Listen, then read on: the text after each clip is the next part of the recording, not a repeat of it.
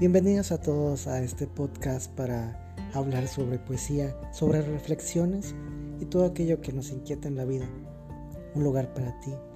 para pensar, para soñar y también para recordarte que te perteneces profundamente a ti,